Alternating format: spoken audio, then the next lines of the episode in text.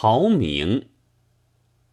就在这几天的上海报纸上，有一条广告，题目是四个一寸见方的大字：“看救命去。”如果只看题目，恐怕会猜想到这是展览着外科医生对重病人施行大手术，或对淹死的人用人工呼吸，救助触礁船上的人员。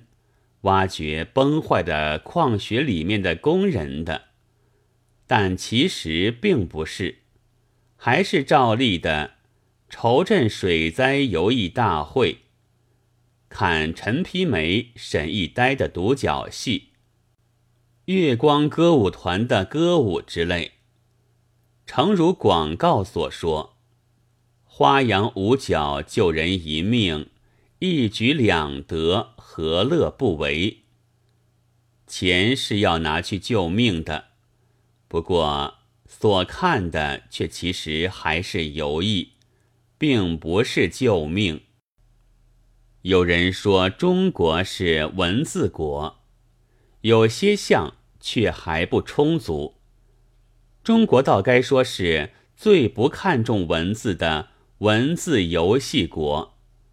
一切总爱玩些实际以上的花样，把字和词的解说闹得一团糟，糟到暂时非把解放解作奴禄，跳舞解作救命不可。捣一场小乱子就是伟人，编一本教科书就是学者，造几条文坛消息就是作家。于是比较自爱的人。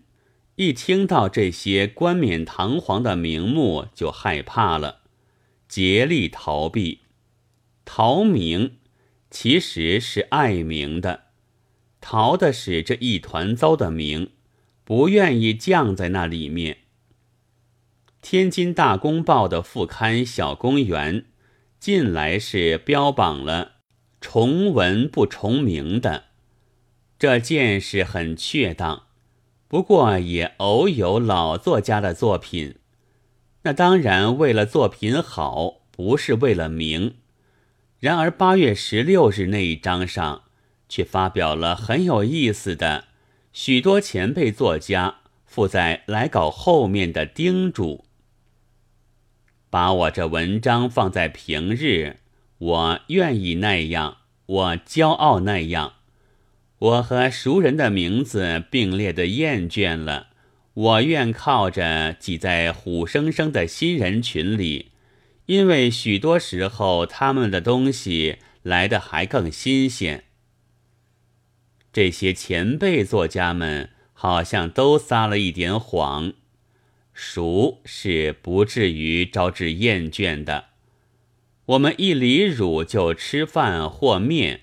直到现在可谓熟极了，却还没有厌倦。这一点叮嘱，如果不是编辑先生玩的双簧的花样，也不是前辈作家玩的借此返老还童的花样，那么这所证明的是，所谓前辈作家也者，有一批是道明的，因此。是别一批修语为伍，觉得和熟人的名字并列的厌倦，决计逃走了。从此以后，他们只要挤在虎生生的新人群里，就舒舒服服，还是作品也就来的还更新鲜了呢。现在很难测定，陶明。固然也不能说是豁达，但有去就有爱憎，究竟总不失为洁身自好之事。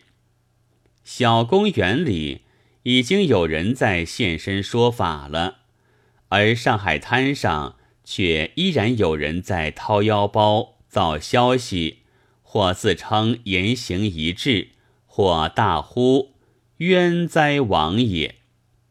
或托明朝死尸搭台，或请现存古人贺道，或自收自己的大名入词典中，定为中国作家，或自编自己的作品入画集里，名曰现代杰作。